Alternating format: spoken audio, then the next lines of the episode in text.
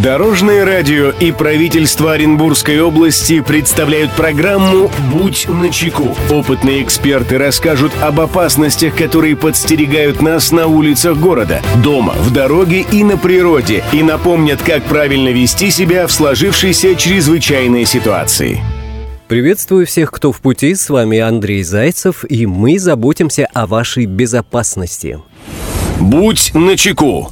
В Госавтоинспекции регионов России ведется учет транспортных средств, приобретаемых гражданами и юридическими лицами. После проведения обязательной процедуры регистрации автомобиля выдаются номерные знаки. Они должны соответствовать определенным требованиям ГОСТа. В некоторых ситуациях при покупке транспортного средства с нарушениями номерных знаков могут отказать в регистрации автомобиля, а за эксплуатацию такой машины предусмотрены штрафные санкции. Подробнее в передаче. Здравствуйте, Дорожное радио. А, недавно у меня возникла проблемка с госномерами. В общем, купил автомобиль с номерами, поехал ставить его на учет. При сдаче документов инспектор попросил взглянуть на номера. Повертел, покрутил и сказал, что они не соответствуют ГОСТу. Ну, номера, конечно, старенькие, знаки не гнутые. Черная краска по контурам цифр чуть потертая. Теперь нужно делать дубликаты. Дорожное радио, расскажите об этом поподробнее. Спасибо. Мнение эксперта.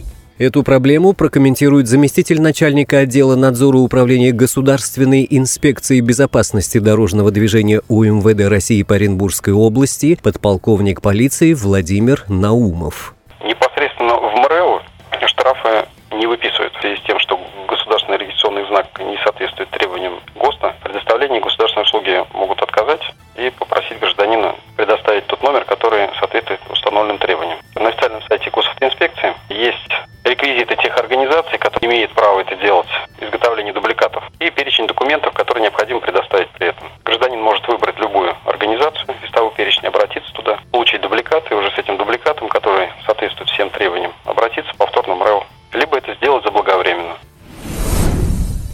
Друзья, берегите себя и всегда будьте начеку. Андрей Зайцев. Счастливого пути.